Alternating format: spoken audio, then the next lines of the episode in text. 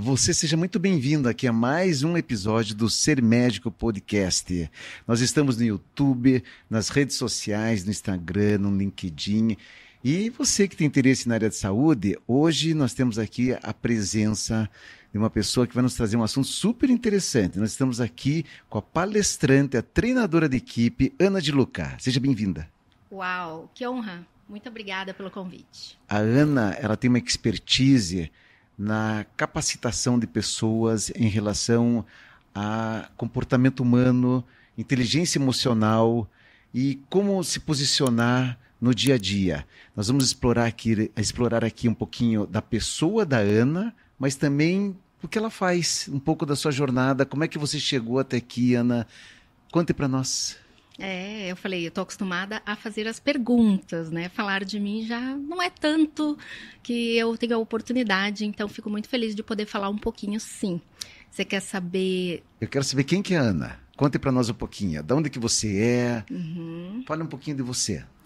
Bom, como dizem, né? Eu sou nascida e criada em Curitiba, mas já tive a oportunidade de morar em outros lugares, em várias outras cidades. Amo, sou apaixonada por Curitiba. E, e é engraçado, né, que a gente já pode trazer uma provocação sobre quem sou eu. E normalmente quando a gente pergunta quem é você, as pessoas automaticamente começam a falar o que elas fazem. Exatamente. Então eu vou falar e a pessoa pode pensar assim: nossa, ela está se achando. Mas o que eu vou falar sobre quem eu sou demorou para eu descobrir. Foi um trabalho de autoconhecimento, de desenvolvimento da minha inteligência emocional, de olhar para mim e reconhecer o meu valor. É muito importante descobrir quem você é. Exatamente. Antes do que você faz. Isso mesmo. Tem um, um livro do Ben Horowitz. Já ouviu falar uhum. dele? É um autor que ele diz assim: nós fazemos o que nós somos. Uhum, exato. Sabe? Então, o nosso dia a dia, os nossos comportamentos, as nossas palavras, norm normalmente são espelhos do que nós somos, né? E Sim. deixa eu assim, eu gosto sempre de fazer um dentro de uma timeline do tempo, uma linha do tempo, como que a Ana, né, chegou a entrar nesse mundo do treinamento? Como que foi a tua jornada? Você pode começar pelo, pelo aspecto profissional e depois a gente puxa então para o pessoal. Pode ser. Mas ainda então completando ali que tá. você falou, né? Quando sabemos quem somos, fazemos. Isso mesmo. E fazendo, a gente tem as coisas. Re... Mas não só o material, mas o relacionamento, o casamento, as amizades. Então, é um treinamento que a gente faz muito, é estimular as pessoas a dizerem eu sou. Tem que começar a frase com eu sou, porque senão você acaba falando o que você faz. Exatamente. Então, quando se pergunta quem eu sou, eu vou te dizer: eu sou filha amada de Deus. Eu sou simpática. Eu sou bonita eu sou inteligente, eu sou fiel, eu sou justa, eu sou comunicativa, eu sou feliz. Isso é difícil as pessoas saberem. Eu faço muito esse exercício com meu filho desde que ele tinha quatro anos. Então, Bacana. quando ele vai para a escola e algum amiguinho fala alguma coisa dele que ataque a identidade dele, ele fala: Isso é só o que o outro está falando, porque eu sei quem eu sou. Então, trabalhar isso é trabalhar a sua identidade, que é a base da pirâmide do indivíduo. Depois, sim, o que eu faço também é importante, mas vem depois de saber quem sou eu, as minhas qualidades. Também é importante saber o que, que a gente precisa melhorar e sempre buscar esse, esses ajustes, né? Então, quando você pergunta por que, que eu vim parar nesse, nesse negócio de inteligência emocional, ajudar as pessoas, muito eu acredito que seja porque eu não tinha inteligência emocional. E o fato de não saber lidar com pessoas trouxe muitos prejuízos na minha vida. Perdi muita coisa. Perdi amigos, perdi negócios, perdi oportunidades, perdi meu casamento. Então, eu não foi por conta disso que eu fui buscar a inteligência emocional, mas ela chegou na minha vida, eu acredito que para fazer essa transformação e mostrar que é possível você se desenvolver nas suas competências emocionais. E hoje eu posso dizer que é, tem muito a caminhar, mas quem me conheceu antes e agora vê uma diferença gigante.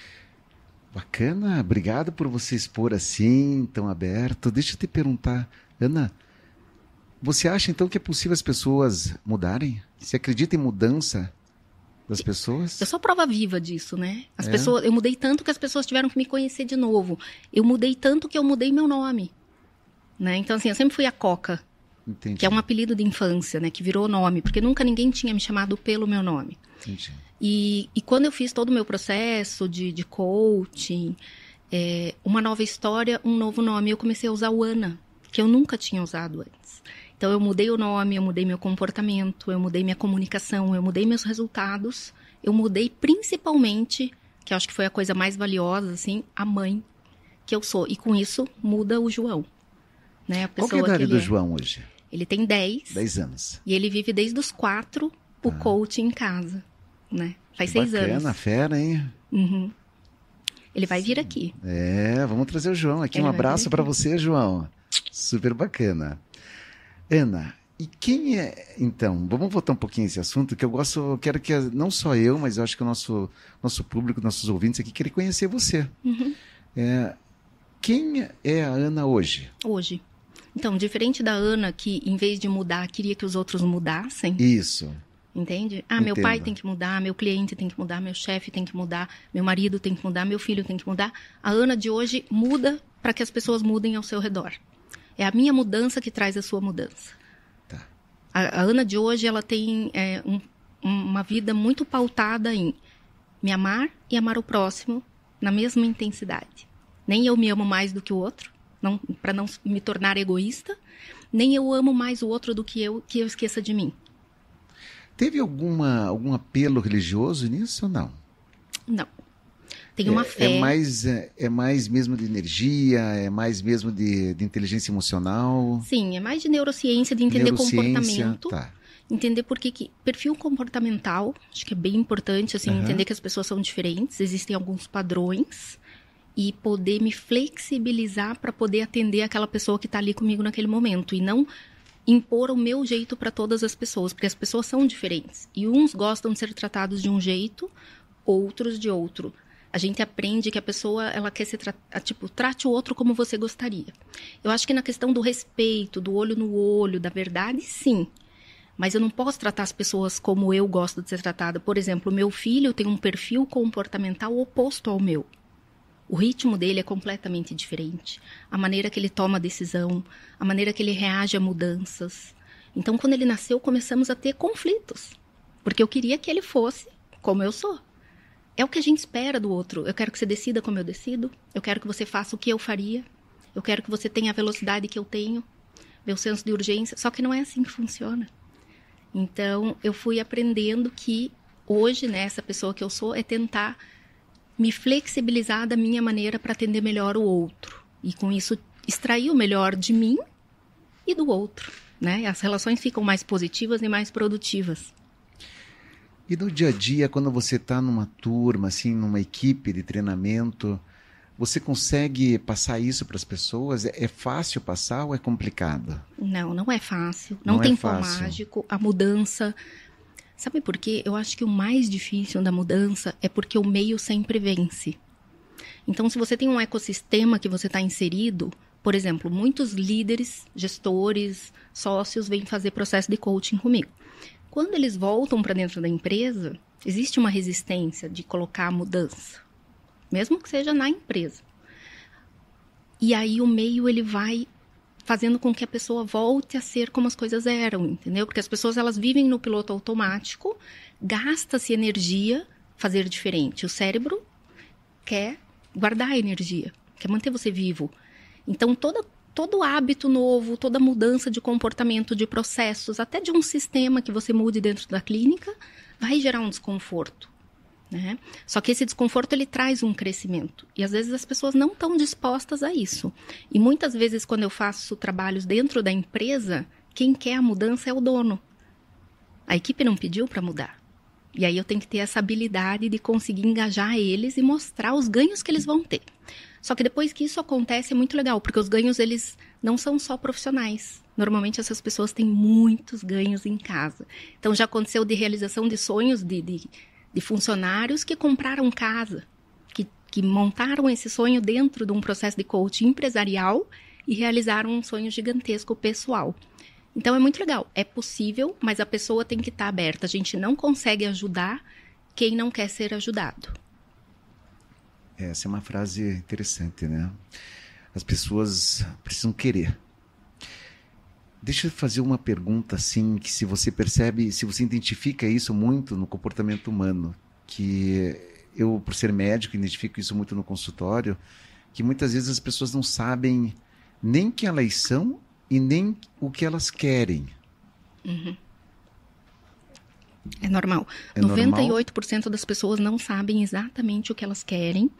Quando eu digo não sabem exatamente o que elas querem, é sabe aquela clareza de você fechar os olhos e ter uma imagem fotográfica? Exatamente. Eu não tenho a visão, sabe? De... Isso. Tipo assim, o que eu quero de uma forma específica, clara, e mais do que isso, César, em todas as áreas da vida. Porque muitas vezes existe essa clareza de objetivos na parte profissional e até financeira.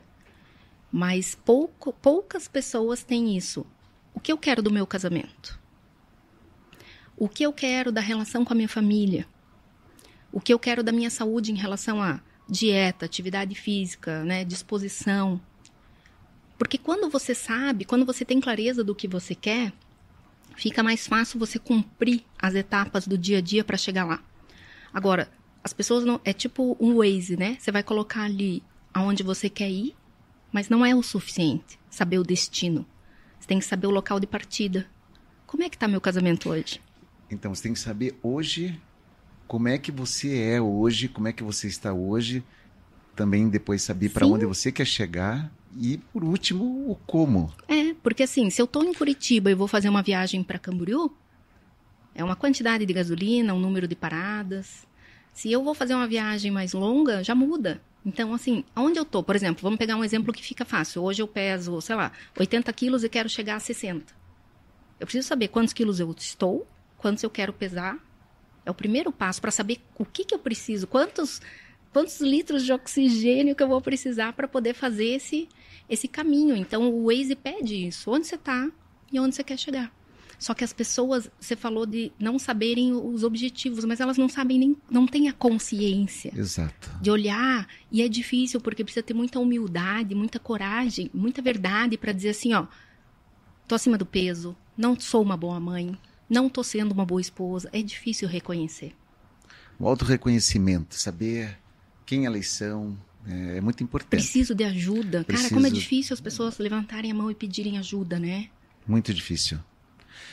Ana, e dentro desse, desse teu processo de passar capacitação, comportamento para as pessoas, você tem observado assim que há uma tendência cada vez maior das pessoas não se aceitarem, das pessoas eh, de repente estarem cada vez mais ansiosas, preocupadas com tanta besteira que existe hoje em dia, e você tenta passar algo diferente para que elas percebam coisas diferentes? Sim. Ó, tudo que é estímulo, existem duas maneiras da gente formar as nossas verdades, uma maneira ativa e uma passiva. A passiva é através daquilo que a gente percebe e recebe pelos canais sensoriais. Então, o que que eu escuto? O que que eu assisto? Que lugares que eu frequento, que pessoas que eu me relaciono, porque tudo vai trazer um estímulo, né? Então, você poder selecionar isso, por exemplo, às vezes a pessoa pensa, ah, mas não é chato viver assim? Eu falo, não, chato acho que era viver daquele jeito, né? Porque desde, o, desde esse processo todo que vem lá de 2017, eu não assisto TV aberta. Muitas coisas eu não sei o que está acontecendo, mas para mim é importante isso, porque você falou da ansiedade. Por exemplo, mesmo não assistindo televisão, chega a notícia pra gente. Ou porque alguém comenta, ou porque tem a, a, internet, né? Então, lembra que esses tempos tinha, ah, porque entrou na escola, matou, vão entrar na escola e tal. Aquilo me deixa apavorada. Eu tenho um filho.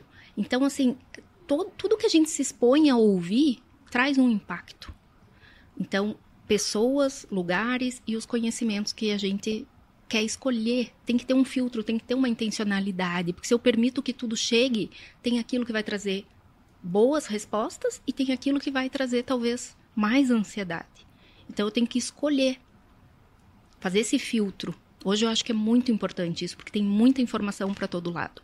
Por isso escolher os melhores lugares para estar, lá você vai encontrar as melhores pessoas as pessoas certas nos lugares certos. E as, e as pessoas certas trazem as informações certas.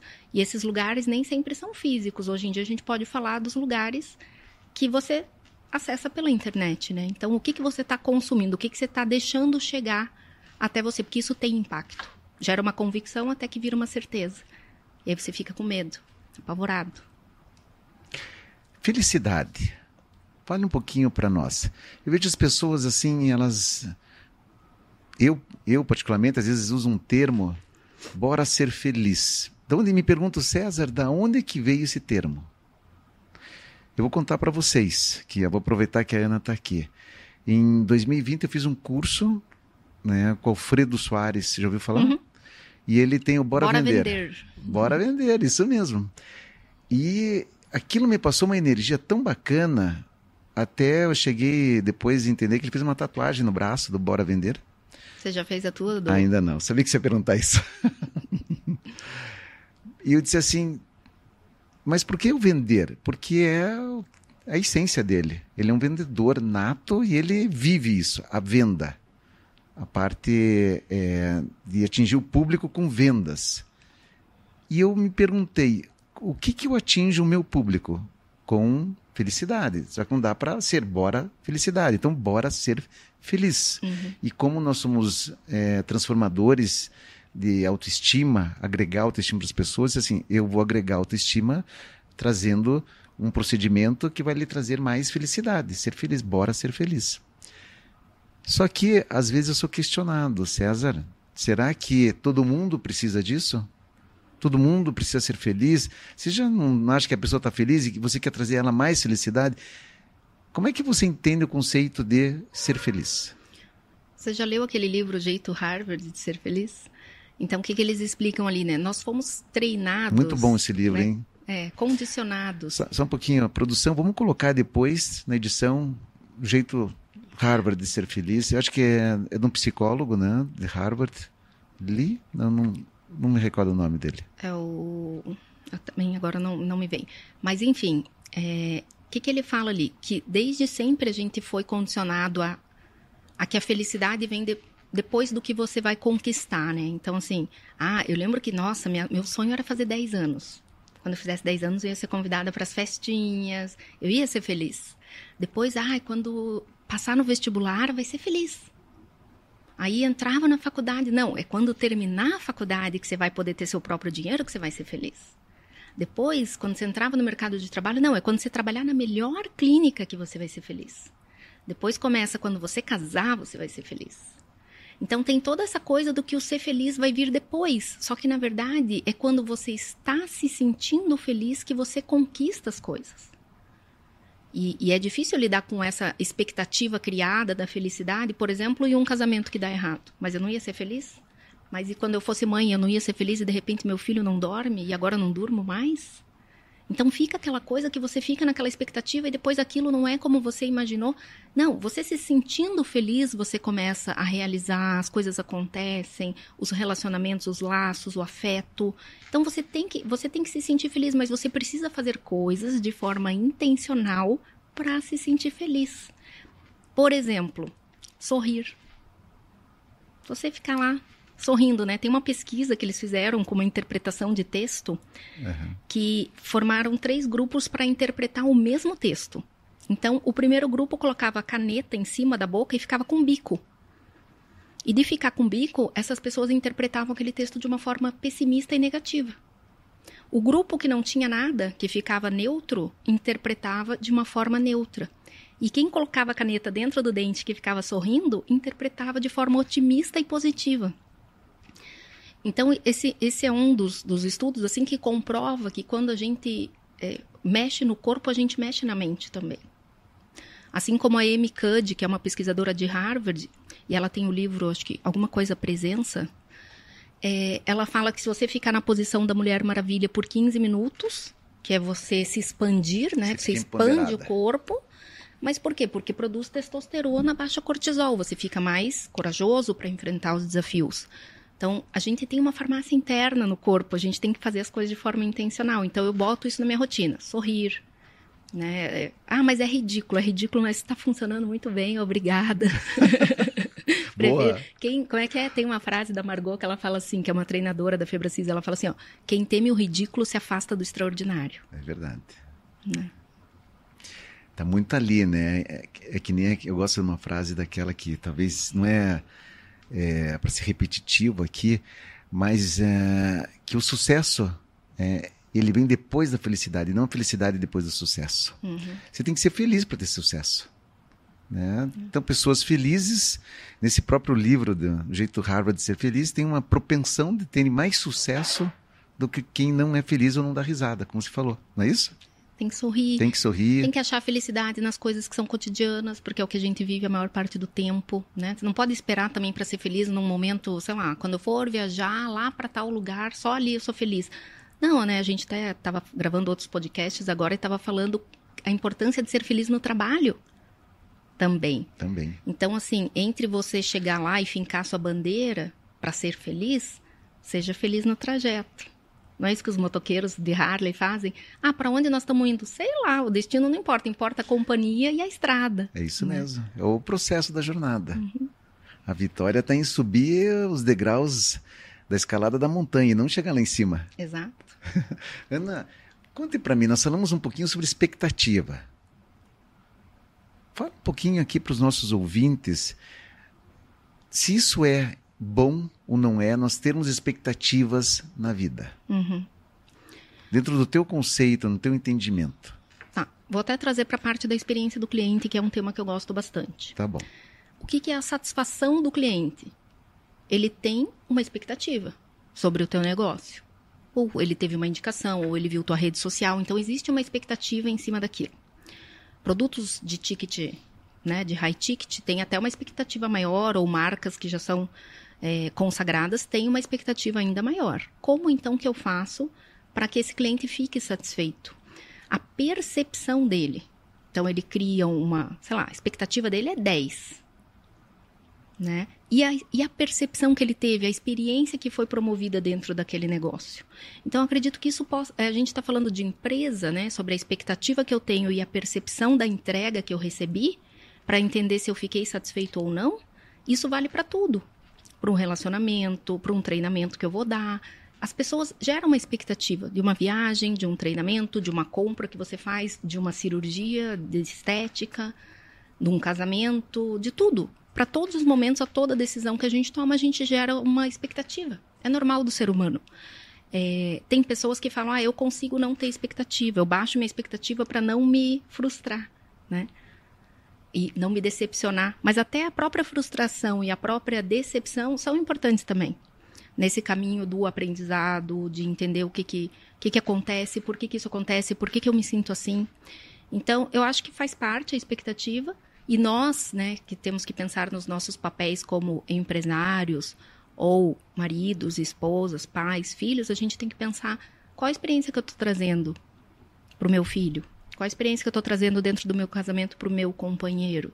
Qual a experiência que eu estou trazendo para o meu cliente para entender se a percepção dele vai ser boa ou não? Então não tem problema, acho que gerar expectativa. É bom que quando você faça uma propaganda, um marketing, você gere expectativa para atrair o público. Mas daí você tem que fazer a entrega extraordinária. Entendeu? Tem que fazer. Sim. E qual que é assim a chave para você tentar aumentar a percepção do cliente em relação a um serviço, um sentimento que você quer que ele, ele tenha? Olha, dentro, falando da empresa, né, eu acredito que é assim, conseguir treinar a equipe. Né? É um investimento tão baixo hoje que as empresas fazem em treinamento, eu não entendo por quê. Normalmente, o dono do negócio, ele fez um trabalho tão bom que ele cresceu dentro do negócio. Só que todo mundo quer ele que é o jeito dele. Ele, aquele jeito que ele atende é o que cresceu aquela clientela, é o que trouxe muita indicação, só que ele não consegue passar isso para a equipe.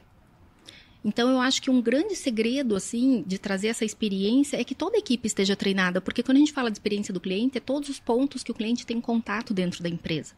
E ele vai ter vários contatos, que não são só com o dono.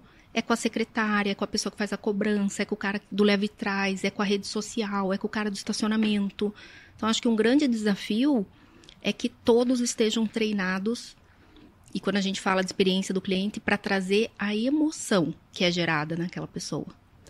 Entende? Porque a gente sabe em casos médicos, casos da medicina veterinária também, que é mais da minha área, que o cliente ele até pode deixar passar um erro técnico, desde que ele tenha recebido as emoções certas, se sentido acolhido, que tenha recebido atenção, retorno, falar o que está acontecendo.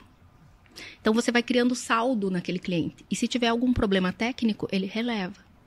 O cliente que você pode até fazer tudo certo tecnicamente, dar o diagnóstico certo, um tratamento, deu tudo certo. Só que teve alguma coisinha ali na falta de atenção, na falta de um retorno, numa cobrança errada, ele já para de indicar você, né? Que é aquela pesquisa de satisfação do NPS, né? Então, as notas altas, os clientes que são teus promotores, que vão te divulgar, que são fãs, eles receberam muito mais do que a parte técnica, essa parte do acolhimento, da empatia, do ouvir, escutar, dar espaço.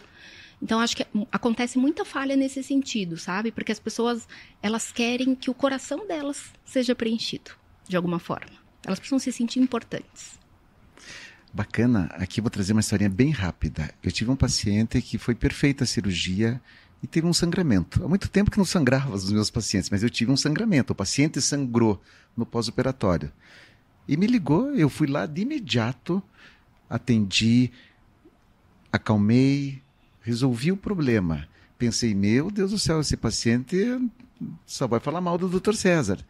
Pelo contrário, da dor do paciente, que é da queixa, da oportunidade é, que ele me deu de poder mostrar realmente quem eu sou e o que eu posso fazer a mais do que o meu serviço que eu me propus a entregar, que é resolver uma emergência médica, hoje é um dos meus melhores amigos. Olha só.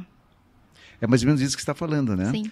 É fazer da dor do paciente ou de uma oportunidade algo que você conecte emoção, entrega, comprometimento. Uhum. Porque independente da experiência, né? O sentimento que está atrelado a ela pode ter sido uma experiência ruim e o, e é o significado ser bom. Por exemplo, meu filho cai de bicicleta. É uma experiência ruim. Mas se eu vou lá com gelinho, abraço, beijo, é uma memória de afeto, de acolhimento. E as pessoas pensam na área médica, dá para fazer a experiência do cliente? Não é a Disney, né? Que é o jeito Disney de encantar o cliente. Mas claro que dá. Na, na veterinária a gente tem a eutanásia, né? Que é, acho que é a parte mais delicada ali. Mas até nesse momento você consegue, consegue.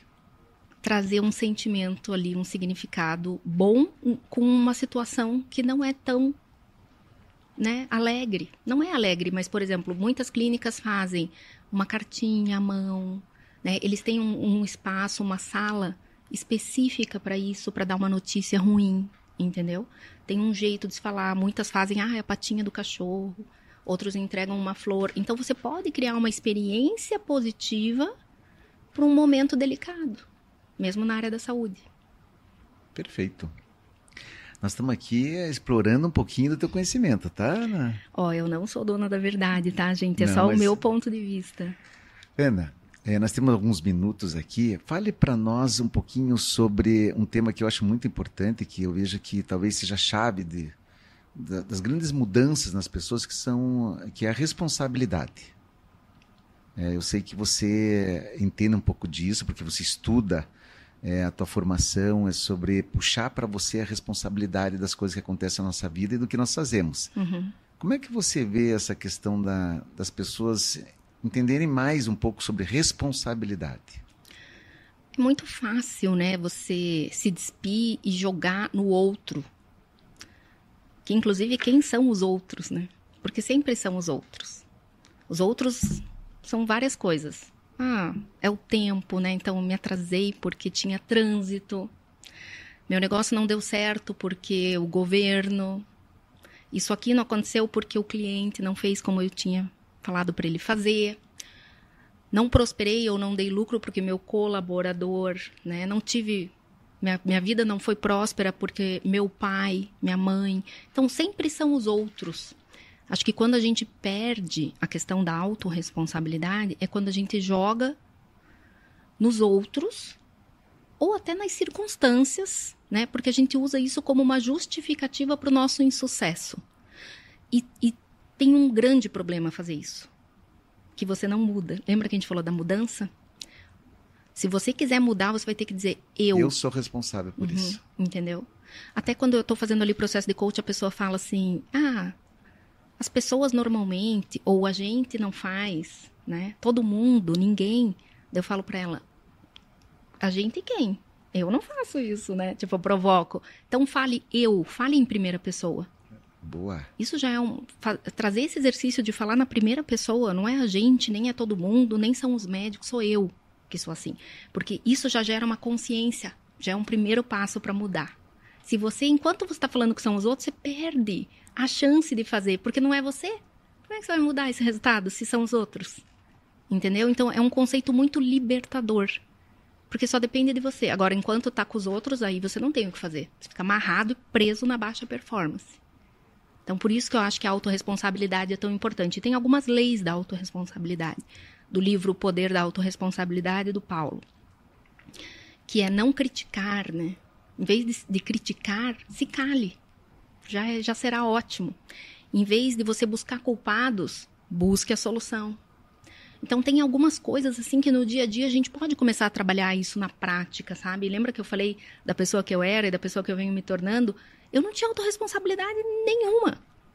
Tinha um exercício que você tinha que falar assim, ó, quanto você critica as pessoas? Daí você dava uma nota. O quanto que você reclama? Eu era a eterna insatisfeita. Eu podia estar no melhor resort em Punta Cana, eu estava achando alguma coisa ruim. Aí eu lembro que eu coloquei as notas assim, já quando eu olhei, falei, gente, preciso mudar muito. Aí o treinador falou assim: agora se liga para a pessoa que mais te conhece, duas pessoas, e pede para elas darem a nota para você comparar. Aí eu ainda olhei e falei: nossa, acho que eu fui, peguei pesado comigo. Aí liguei para minha mãe e para meu irmão, as notas foram piores. Ali foi tipo: meu Deus, eu preciso fazer uma coisa urgente.